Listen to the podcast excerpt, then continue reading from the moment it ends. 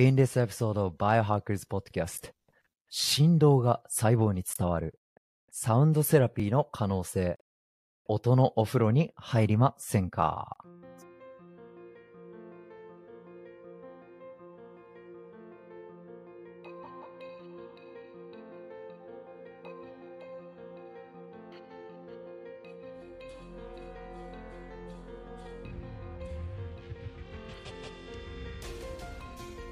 What's up, Biohackers? どうも、たりきです。大人の健康、保健体育を education とエンターテインメントを混ぜた edutainment 方式で語る番組、バイオハッカーズポッドキャスト。本日はエピソード 30! イェーイいつもの、いつものイントロはもうね、ぶつける、即興で言ってます。ちょっとね、うわー、すごいな。なみさんにプププって笑われちゃったんですけど、はい。そんな、ポッドキャストをお送りするホストはバイオハッカーセンタージャパン代表である松田立樹とコーホストにスーパーウーマン、ネパール社会起業家、いちご姫のななみ、そしてセプルモのななみ、和歌山ななみさんを迎えてお送りいたします。ななみさんもいもーい。もいもーい。お願いいたします。はい。よろしければ YouTube のチャンネル登録、そしてで Spotify でフォローお願いいたします。iPhone ユーザー、Apple Podcast、Android ユーザー、Google Podcast、Amazon Music でも配信しています。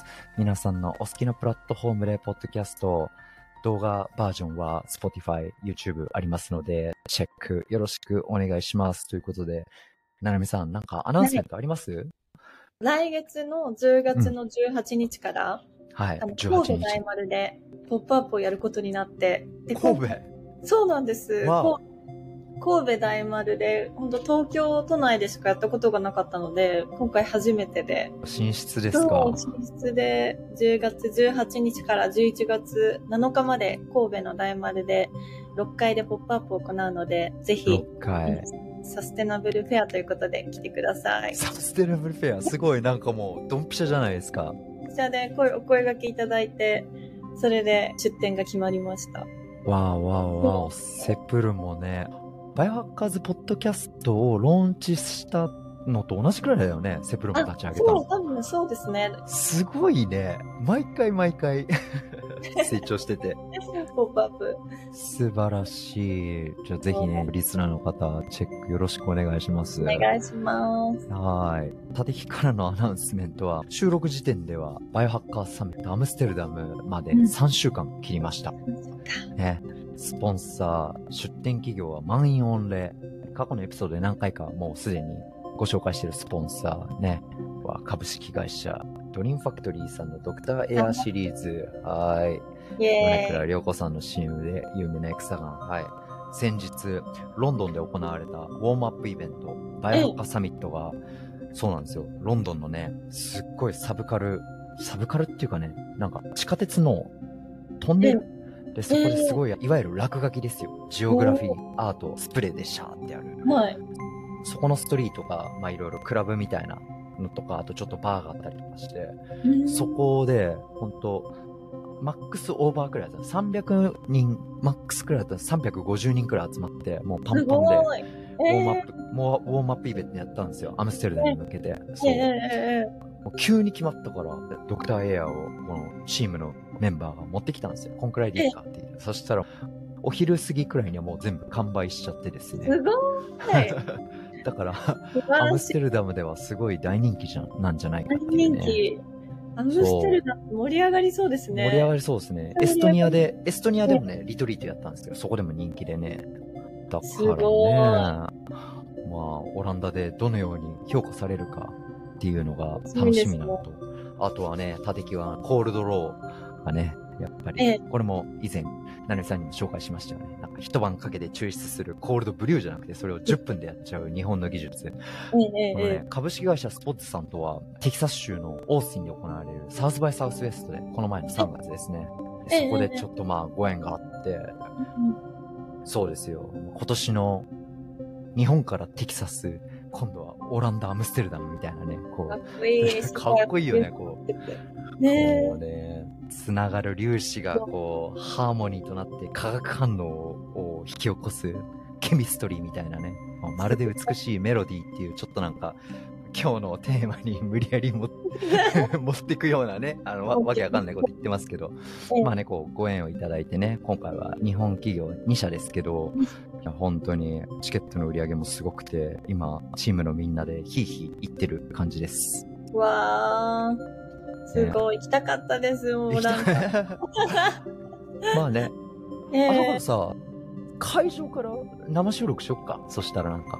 あ、そんなことできるんですか？ね、去年ね、ちょっとやろうと思ったんだけどね、いろいろバタバタしちゃったんだけど。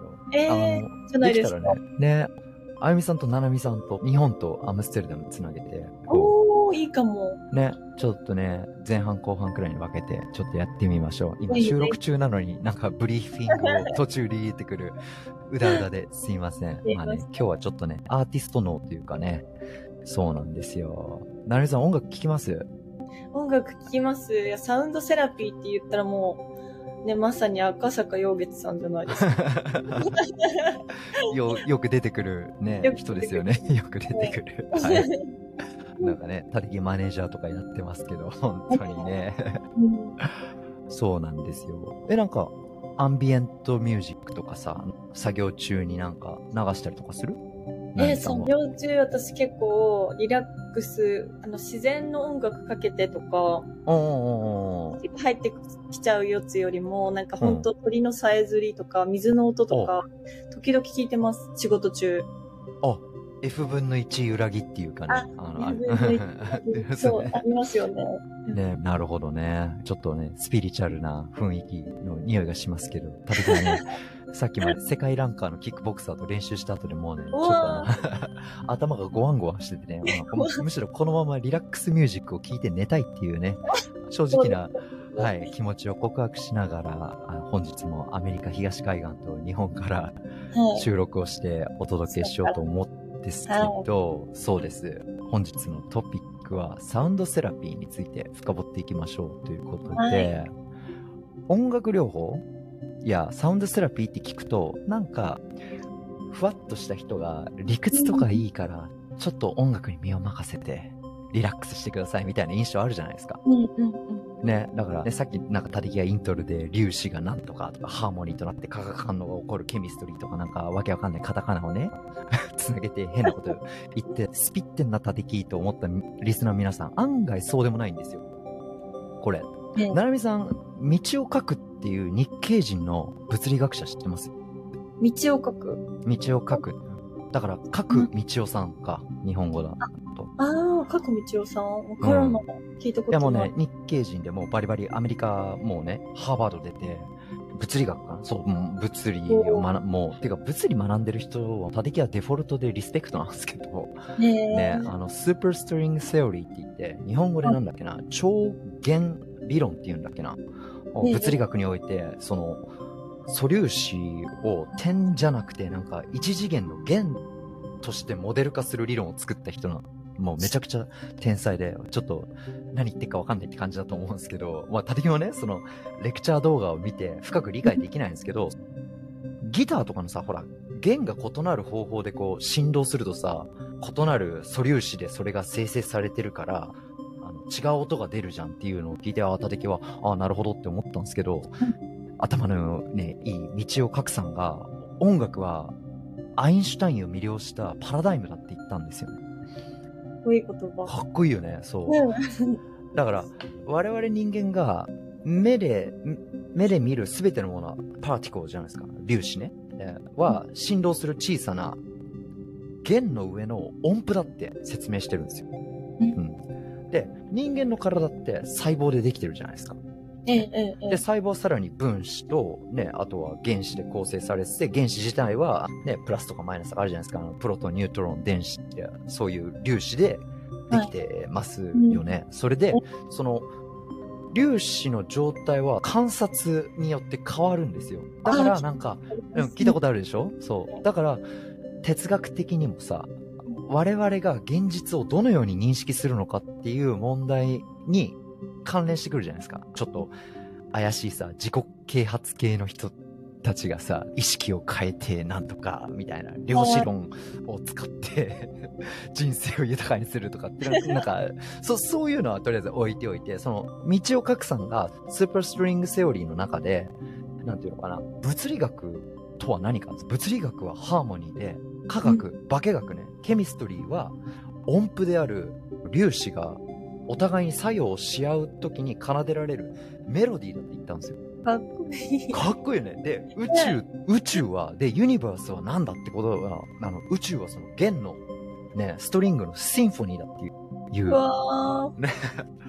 これ、ちょっと、うおーって鳥肌立ったんですけど、まあ、まあだから、粒子レベルで人間を考えると宇宙につながるっていうね、ちょっとあの、宇宙のこと好きな立木がね、ちょっと、おおみたいなね、っていうイントロなんですけど、普通に考えてですよ。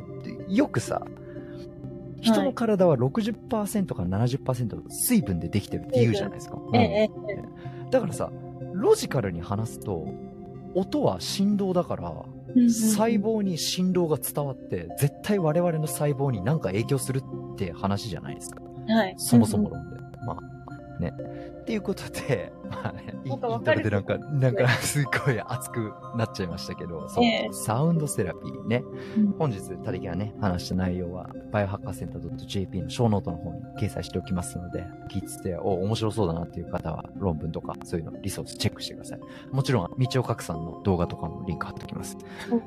サウンドセラピーが、人間の生理学に与える、ポジティブな影響なんですけど、まあ、いろいろあるんですよ。そうじゃないですか。なんか、癒し系のミュージック聞いたらなんかね、いい感じがするっていうのは、肌感覚であるじゃないですか。で、いありますね。ろいろね、報告されてるのはもちろんスタディの規模がいろいろあるんだけど、ここに立てアウトライン書いてあるんですけど、神経系とか、あとは心理的ですよね。あと血管系にも良い影響が与えるみたいなね、えーことがあるんですけど、ここで立木がピックしたのはロシアの研究でね、Sound Impact on Health and Rehabilitation っていう論文は、まさにタイトルからそんな感じですけど、サウンドセラピーは不安障害とかディプレッション、うつですよね。あと認知機能の改善にいいかもしれないっていうね、可能性があるっていうことと、えーあとは血管危険、免疫、内分泌、ホルモンとかそういうのですよ。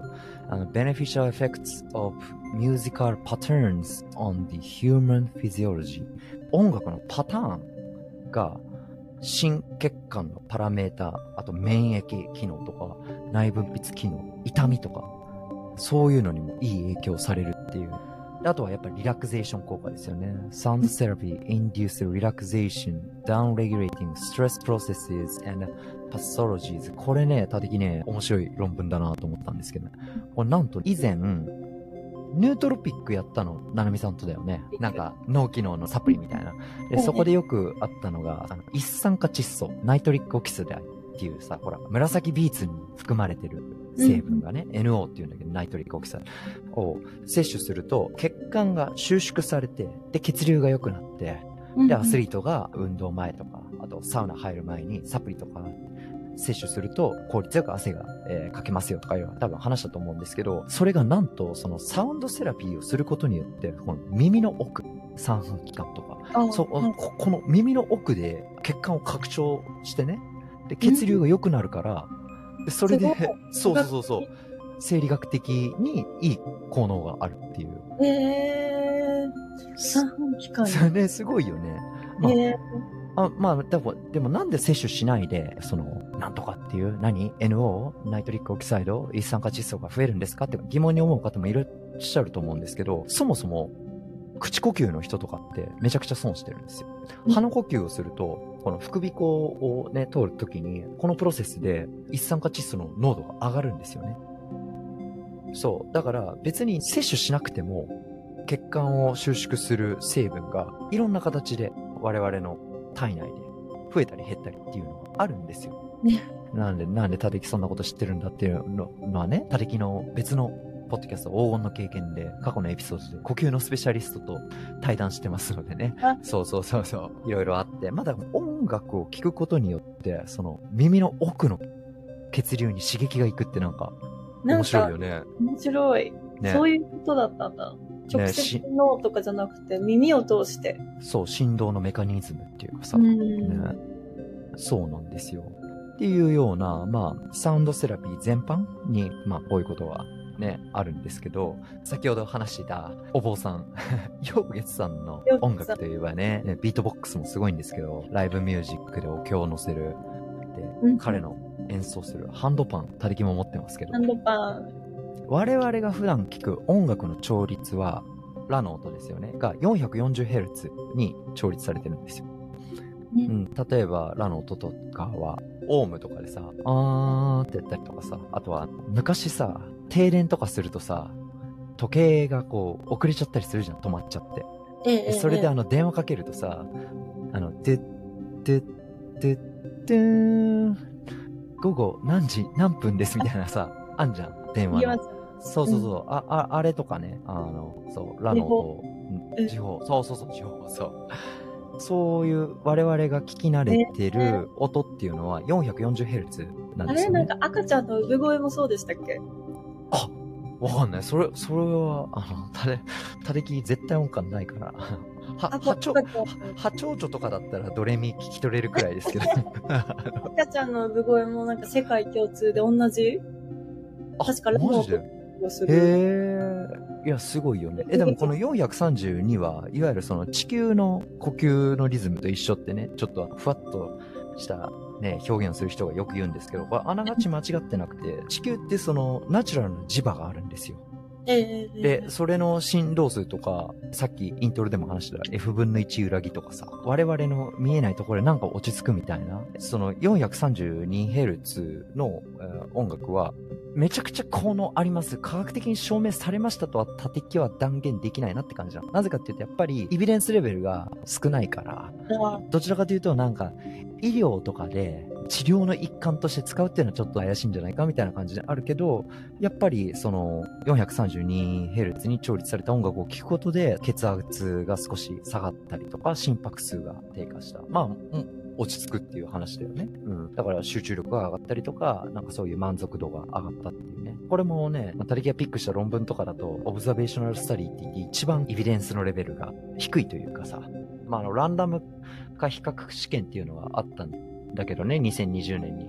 で、これはね、面白いのが、セラピストが選んだ音楽と、 patient、患者さんが自分が好きっていう音楽ね、を、こう、選んだグループ分けたそうです。そう。で、そしたら、患者が自分で、私この音楽好きっていううん音楽よりも、セラピストが選んだ、癒しの音楽はこれだって、セラピストが選んだ方が、自律神経の活動にに影響があったっていうね。ええっていう。自分で選んだそうそうう、より、うんよね。うん。あとはね、2010年の研究ではね、音楽療法が副交感神経のパラシンはテリックナーブシステム。そう。うんね。まあ、まあ、そう、そうだろうって話ですよ、ね。そうだろうな交感神経がアクセルだとしたら、副交感神経はブレーキみたいな感じですね。ブレーキ。うんはい。そう、ご飯食べた後に消化モードみたいな、ヨガした後リラックスみたいなね。うんでそっちの方に、まあ、行くんじゃないかって。で、これはね、HRV って言うんだけど、Heart Rate Variability。ね、日本語で心拍変動数の変化から明らかにされましたっていう話なんですけど、この心拍変動数ってどう聞く？ななみさん、日本で。心拍変動数？うん。心拍数は聞くけど、心拍変動数ってあんま聞かない、聞かないですあ、ね。今さ、これオーラリングとかもそうだけど、いろんなウェアラブルでさ、あなたの回復とか、ストレスレベルはみたいな感じで、あー数値でスコアになるじゃん。あいろいろ。はいはいはいはい。うん。あれまさにね、その HRV を普通ベースにしてるんだよね。聞いたことあるかも。うん。生体そうそうそうそう。で、このね、HRV って、まあ、要は心電図なんですよ。なんか健康診断とかでやる。で、心拍数は60秒の間に、ね、鼓動が何何回あるかっていうやつじゃないですか。で、ハートビートがドックン、ドックンってあるときに、ビートとビートの間にちょっとした誤差があるんですよ。ドックン、どこどこ、ドックン、どこどこみたいな。で、その誤差があればあるほど、あ、もうすごいその神経系が疲れてるっていう話なんですよね。え例えば睡眠不足とか、あのスポーツ科学の世界だと、だって一番心拍変動数に影響を与えるっていうのが、あの、バックスクワットバーベルをこの、体の後ろに持ってスクワットするっていうのが一番ストレスがかかるっていう。ー、えーね。じゃあその時に心拍変動数測ったらすごいことになる、なってるそう。あ、まあだからその24時間モニターするバージョンもあれば、例えば朝起きて、あ、今日はちょっと心拍変動数が低いと。うん。イコールストレスが溜まってるから、だから、なんていうのかな、他力みたいな格闘技とかだとスパーリングはやめとこうとか、なんかちょっとライトなやつにしようとか、心拍変動数がもうリカバリーすごいっていう時は、ちょっと、例えば筋トレとかだったら重い重量を扱ってたりとか、あとはちょっと、もうちょっと練習のボリューム上げたりとかっていうのは、その、そううん、アスリートとか、いろんな目的によってあったりとかするし、逆に運動不足の人とかが、その HRB を参照してって、そのヨガとかをいっぱいやると HRB のその平均値がどんどん上がっていくっていうのになると慢性的なストレスが減ってるっていう話じゃないですか。そう。そんな感じで、一つの見える化の手段として、ハートレートバラエビリティ、ね、心拍変動数は、タテキが注目したの2015年とかだから、もう、うん、だいぶ昔。かなりだいぶ昔だよね。でも最初、それをこうスポーツ、何？あのフィジオロジーのその生理学のところで見たときはすごいなと思ったんだけどね。うん。そう。やべえ、話が脱線しそうだった。なんかヨーロッパのサッカーチームとかはさ、このモニターとかをつけてさ、ポジションによってさ、ほら、あのえそうそうそう、どれだけ走ったかとか、距離が違ってくるわけじゃん。ーで、その HRB をトラックして、そのセリエ A とかのトップ選手とか。そうすると、集団スポーツってトレーニングの内容がさ、同じになりがちじゃん。けど、それをモニタリングすると、あ、この選手めっちゃ疲れてるとか、この選手まだいけるなっていうのが、うわ、すごい。すごいよね。うん。活用、そこまで活用されてるんですね。ね、まあそんな感じでね、一般的にこのポッドキャストでは健康科学を深掘るっていうところで、で今日はなんか、なんで音楽って話なんですけど、まあ、うんとりあえず、なんか体にいいことを食べるものとか運動以外のものも全部取り入れましょうっていうスタイルでね、いろいろやってますので、はい。心拍変動数を見たら、まあ、432ヘルツに調律された音楽はリラクゼーションえーしている効果があると。っていうところで、まだ大規模なサンプルサイズ、被験者の数とか、やっぱ規模が小さいから、まあ、どうなのかなっては、タテキは個人的に思いますけど、タテキは432の可能性、めちゃくちゃ信じてますっていうかね、信じてないと、ヨーゲスさんのマネージャーなんかやってられないですよ。もうね。まあ、あの、ハンドパン一発ドーンってやったら、一気にこう、空気がプシャーってなるからね。まあ、それを真横で感じてますし、ね、ああと、エンヤって知らない？ケルティック音楽のさ。えいや、えいや。。うん。あの、YouTube でエンヤとかってやると、エンヤの音楽とかも多分みんな癒されると思う思うんねですけど。聞いてみよう。うんうんうんあ、後でリンク送りますよ。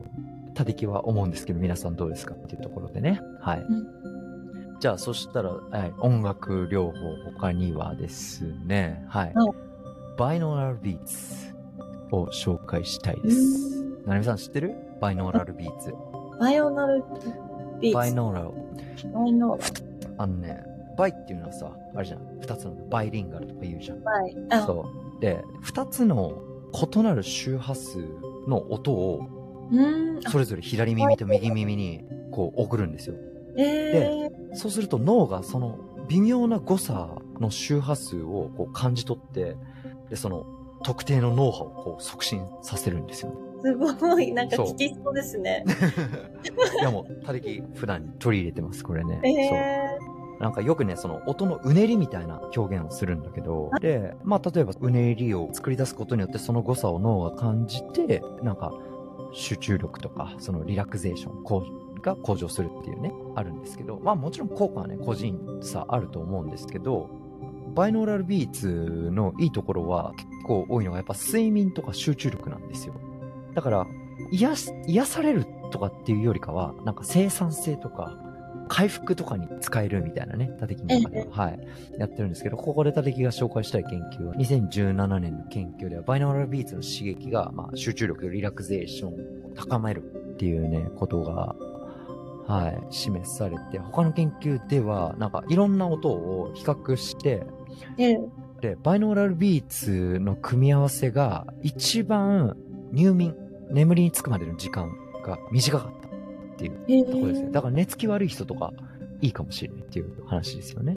すごい。うん。で、あと2020年のこの研究は、昼間にデルタ波とシータ波かうん。の、ね、バイノーラルビーツを含む、がある音楽を聴くと、昼寝の、あ、がすごく向上した、質が向上したみたいな。えー、うん。普通に聞けるものなんですか？あのあ、多分普通に YouTube とかでバイノーラルビーツで多分。バイノーラルビーツで調べると。調べるとある。うん。ねえ、いいですね。そう。まあだから集中力と睡眠と、で、そういうところにポジティブな影響があるっていうふうですけど、あ、ちなみに、ななみさんこれ大事なんだけど、バイノーラルビーツを聞くときは、必ずヘッドホンしましょう。あ、スピーカーじゃダメなんですそう、イね。ヤフォンだもあ、スピーカーじゃダメ。やっぱりね左右に異なる周波数を送るから、正確に送るためには、ちゃんと、それは、うん。イヤホンでも、縦木はやっぱりね、ノイズキャンセリングのヘッドホンを聞くと、うん。まあ、全然効果違うかなってなんか、ねあの聞いた瞬間にこう、うーん、みたいな音が流れて。気になりますね。気になる。まあでもいろんな無料アプリとかさ、ウェブサイトとかで普通にあるから。そうそうそう。だスからじポティファイとかでもありますかね？あ、スポティファイ、あ、わかんない。あるんじゃないかな。調うん、YouTube とかでもあると思う。え、ま YouTube。すしね。ね。だから、立木はね、今度のアムステルダムで大西洋横断が4回目になるんですけど、この、この1、2ヶ月で。すごい。で、そう、時差ボケがさ、やっぱり大変なんだけど、でそう、ボストンからね、ヨーロッパ行くときいつもレッドアイなんですよ。こっちのボストン時間の夜に出て、で、ヨーロッパ時間の朝に着くみたいな感じなあんですよね。のでも、フライト中にストレートで寝るんですよ、その。そうですよね、寝ないと。そそう。ね。だから、6時間、7時間とか、8時間ないくらいのフライトなんで。で、その時にタレギが使ってるのが、あれですよ。アイマスクとバイノーラルビーツ。うんそれはぜひ実践しないと。もう、バイノーラルビーツつけても、カーですよ。へえ明るくなりますもんね、一回。うん。そう。だから、で、の今日、今日はね、ちょっとね、ボストン時間よ夜遅いので、ブルーライトブロックをね、あブロックをされて。はい、して、はい。収録終わったら、また、バイノ、バイノーラルビーツにしようかな。いや、いや、ここはあえて、あの、陽月赤坂の般若進行を聞いてから、寝ようかなってね。500万回再生、ろ600万回再生されてる。はい。ちょっとだけね、宣伝を入れてる、はい。マネージャーの立木ですけど。はい。バイノーラルビーツ。皆さん聞いてますか？ということで、そういうのがありますよ。っていうのと、あと、また、紹介したいのがあります。これはね、多分日本ではあんまり、まあメジャーじゃない。ゴング瞑想。ご存知ですか？ゴング、瞑想？うんゴングってね、ゴングで瞑想できるんですか？あのね、まさにさ、ドラゴンボールの天下一武道会で、用意始めみたいな、あの、そうですよねね。そう、ゴーンみたいゴな。ーンのやつ。そうそうそうそうそう。これがね、もう、タテキの大好きな、もう、親友と言っても過言でない、ヤニっていうね、フィンランド人がいるんですけど、彼はね、もう、めちゃくちゃでかいゴングを二つ持ってて、そうう。いやーもうね、ナナミさん本当に体験させたい。もはう、すごいよ。ゴングから来る、バイブレーション。ーうわこれね、サウンドバスって言われる。バスってあの、バスルームの、ね、お風呂。だから、イントロでね、即興で、はい。音のお風呂に入りませんかって言ったんですけど。ー なるほど。うん。なんていうの？ハーモニクスっていうのかな？ゴングの音の振動ってなんかすごく特殊で、それがなんかあのよくヨガスタジオとか瞑想センターとか、あとウェルネスイベントとかでこうね、あるんだけど、専門のそのゴングの演奏者がそれをやると、これもう体験しないとわかんないんですけど、とりあえず、うん、その振動をこう体で感じることができます。で普通になんか瞑想して、えー聞いたりとかする人もいるんだけど、まあ、人によってはもう本当に寝た状態とかで、完璧に寝ない、寝ちゃうと、なんか良くないみたいな言うんだよね。うんなんでかっていうかよくわかんないけど。だからもう隣の人が一個、っていい息かいちゃったらちょっと起こしてあげるみたいな。そう。だからね、はん本当にね、深い瞑想とか、もう眠る直前くらいの、それこそさっきね、バイノーラルビーツで刺激されるっていうのは、シータ波とかデルタ波のね、それこそ瞑想の達人とかが、もう、ほぼ、ね、お酒飲んで、全然深い眠りに入れないような、浅い眠りと同じくらいの脳波の状態、えーで、その、サウンドバスをするのがすごくいいって言われるんですけどね。ね、何気にね、そのね、ゴング瞑想でも、どこだっけな、スロベニアかな、ここに。えっと待ってね。スロベニアで行われた報告書があってね。でこれもたりき、はい、論文ショーノートに掲載しておきますけど、うん。音音楽療法で、いろんな、その心理学、それこそ血圧とか心拍数が落ちたとかっていうのもまあでも、ね、寝転がって目閉じて音楽聴いてたらみんな 落ち着くからそれってどうなのって思う方もいらっしゃるかもしれないですけど、なんか面白いのが、その音を聞くと脳幹のその聴覚反応が向上ししてそううそうそうそうそう。でね、あと、シンギングボールってあの、チベットのさ、あるじゃん。うん。そうそう、サウンド瞑想とか、はい。あれもすごく、こう、なんつうの、テンションとかナーバスの緊張してるのとか、精神的な疲れとか、あとは抗うつ、うんディプレッション気味な人をね、軽減するっていうね、のがあって。でいや、も、だから、ありますよ。シンギングボール？あるっしょ。を、うん。あの、と体に置いて、セラピストが音を置く、体にそのまま。やべえ、それ、それまさにあれじゃん。サウンドバズ、ササウンドドシャワーというか、うん。ハンドシャワー、場所によってその、おあの、大きさが違うんですよ。いや、だそういうセラピーもありますね。やねっ。たことないですけど。うん。いや、だからさ、水が張ってるところにさ、音が、とか、なんかがあるとさ、やっぱ波紋がこう広がっていくわけじゃん。広がっていくでね、いろん、ねうん、ああいうさ、だからそれこそ頭のいい物理学者とかさ、ああいうのって全部その数式で表せるわけじゃん。その幾何学模様とかのね、それとか。だからさ、すごくなんていうか、音ってなんか聞こえるものだけど、それうんが、ああい深う形に、いですねうん。ね、目に見えるっていうと、あ、これが私の体にこうね、当たって、吸収されてとかって。あ、あとさ、それこそ、たりぎ素人ですけど、ヨーゲスさんのライブ前とかで音響のチェックとかするんですよ。ね、この会場だとこんくらいで音がなんとかで。やっぱ人って、人がいると音、やっぱ吸収するんですよね。ええだから、人が全然いない時はちょっとうるさいくらいっていうか、ちょっと、えーこのこの表現合ってるのかわからないけど、そうそうそうそう。ねうん。だからね、すごい、んなんていうのかな。なんかちょっと、ね、ふわっというか、その、スピリチュアルな感じをね、えー普段は理屈っぽい打撃が、なんか 言うとお、お前どうなんだよって思うかもしれないですけど、やっぱりね、これはね、体験していただくのが一番いいかなっていう。うん。えね。そそうだか。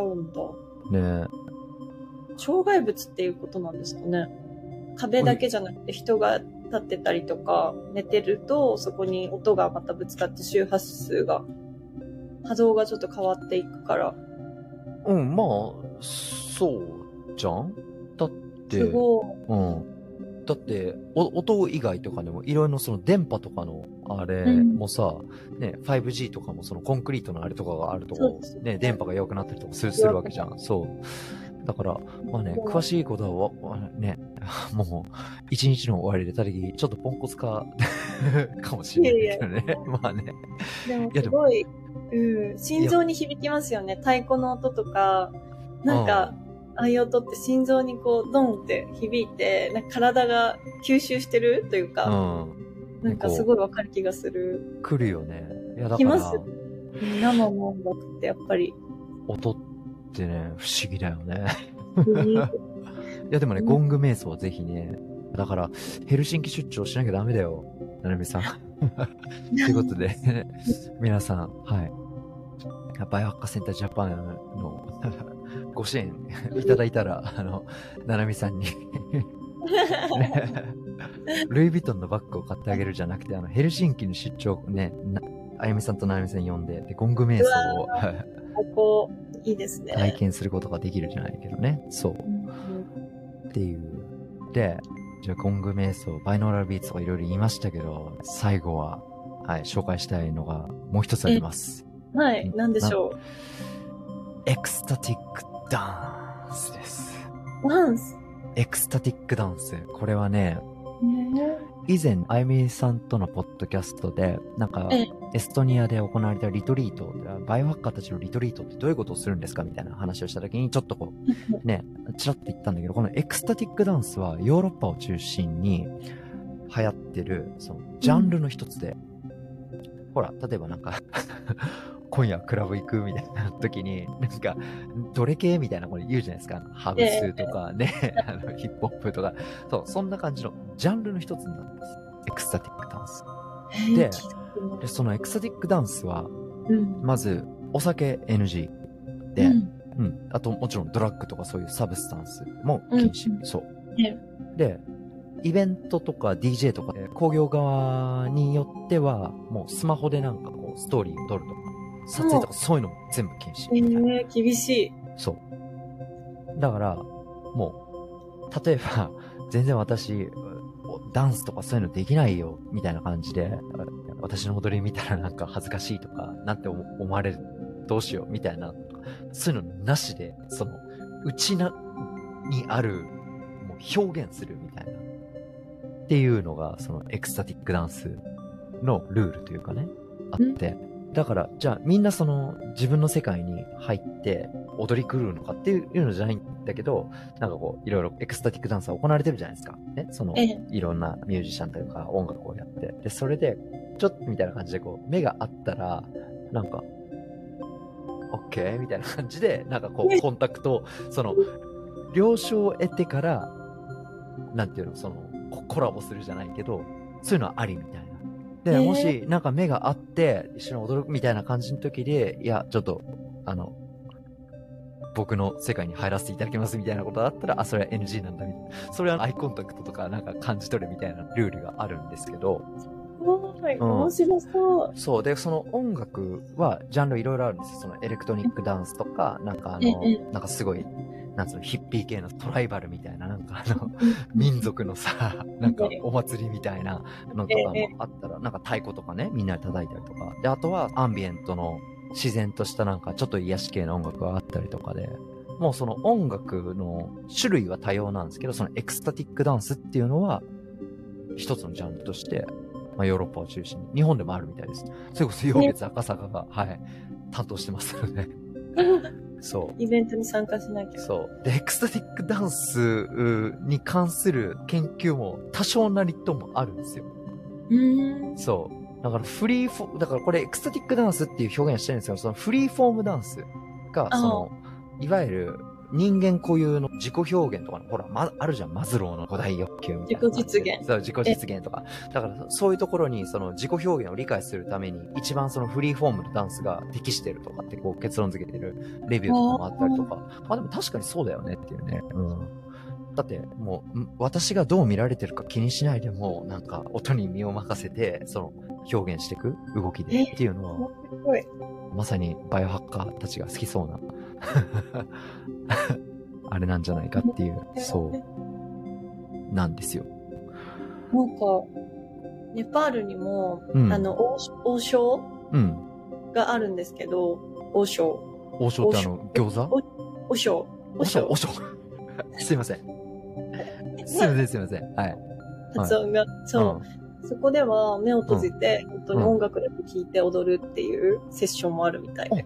なんかちょっと感覚的に言ってそう。だから人からどう見られてるかも気にせずに笑ったり、あの、泣い泣いたりとか、うん感情を出してくみたいな。いや、だからさ、ね、うん。たてきはもう本当陽月さんと一緒にいろいろイベントとか、ね、海外のパフォーマンスとか一緒にいて、まあ、黒子のようにこう徹していろいろやってるけど、で、本人もパフォーマンスにすごい集中してるじゃないですか。うん普通に泣いてる人とかいるよ。へえうん。だから言って、ね、なんか、別に、うわ、な、何に泣いちゃってるのあの人とか、何あの人はあんなぶっ飛んでんのとかっていう人なんかもうほんといないし、うん。もう、ガー泣いてもありがとうみたいな感じで。ああ、素敵。そうそうそう。で、あとは、もうね、最初そのイベント始まる前とかではなんかすごく、いわゆる静か系の人かなっていう人とかが、その、始まるともうすごいこう、ガンガン狂ったようになったりとか、そう。そういうの見てると、うわ、気持ちいいなとかって思ってて。うん。なんかね、それもセラピーですよね。いや、セラピー、セラピー。うん。うんだから普段そんなね、めちゃくちゃ恥ずかしいとか人前に出るのも嫌みたいな、で、言ってそうな雰囲気のある人とかが、もう、ガーって出てて、たりとか。で、え、ちょっと待って、なんか変な、怪しい薬とか使ってんじゃないのとかって、もちろんエクサティックダンスそういうの禁止ですから。うん、そう。で、お酒も飲まないのに、ハイになってるっていう。うわ。そう。へでー、まあ、気になります。まあ、たりきも般若心経を、ヨーゲスさんのテンポになった時、こう、イエーイとかってやりながらやってて、で、それでこう、踊り狂って、ちょっと横見ると瞑想してる人がいるみたいなね。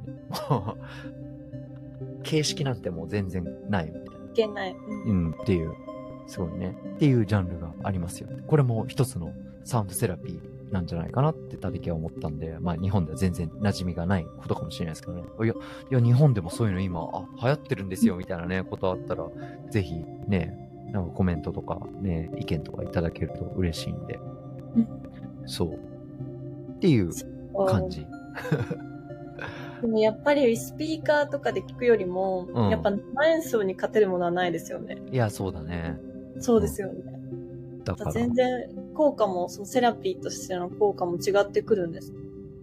ああ、うん、そう、そうだよね。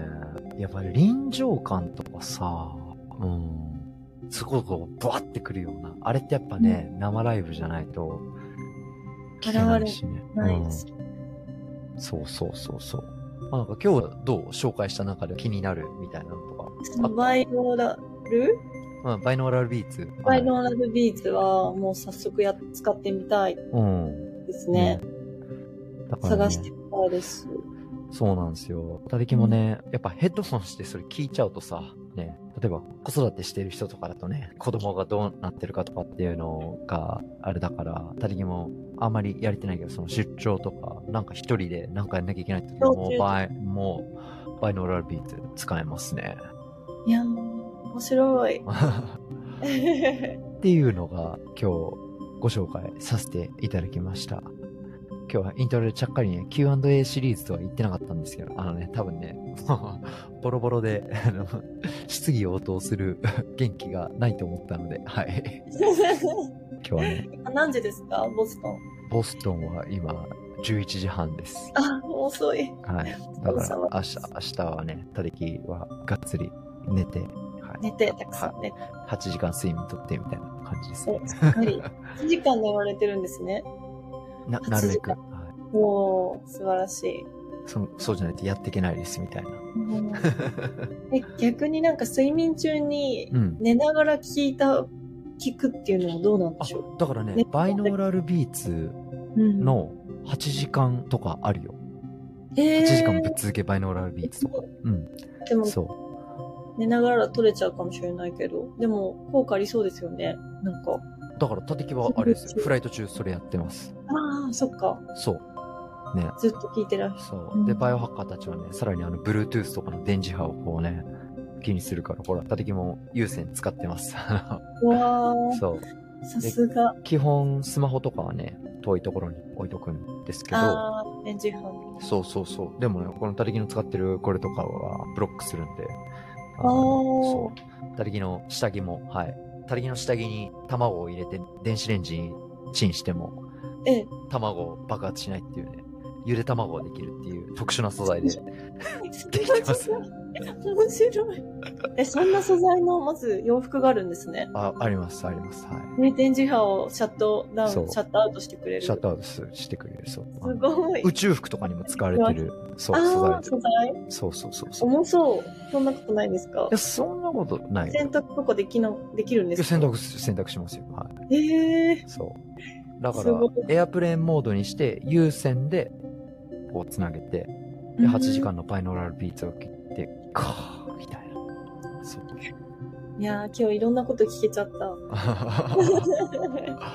よかった。なんか、ななみさんがなんかそういう風に言っていただけると、きっとリスナーの方も、おお、ためになったみたいな、いや、すごい。リアクションを期待してるたできみたいいやいや、本当に。な。なんかね。実践できそうなことがたくさん。そう。ね。なんかハンドパンとか、あの、家でやっぱりスピーカーよりも自分で音楽をこう、こう奏でたいっていう時、やっぱハンドパンとかハンドパン持ってる？持ってないんですけあ、ど、で嘘。もた、たできあるよ。インドのやつはね、あの、ちょっと違うちっちゃいやつ、あ3グラム、はいはいはい。はいはいはい。はい、はあります。ええー、すげえ。はい。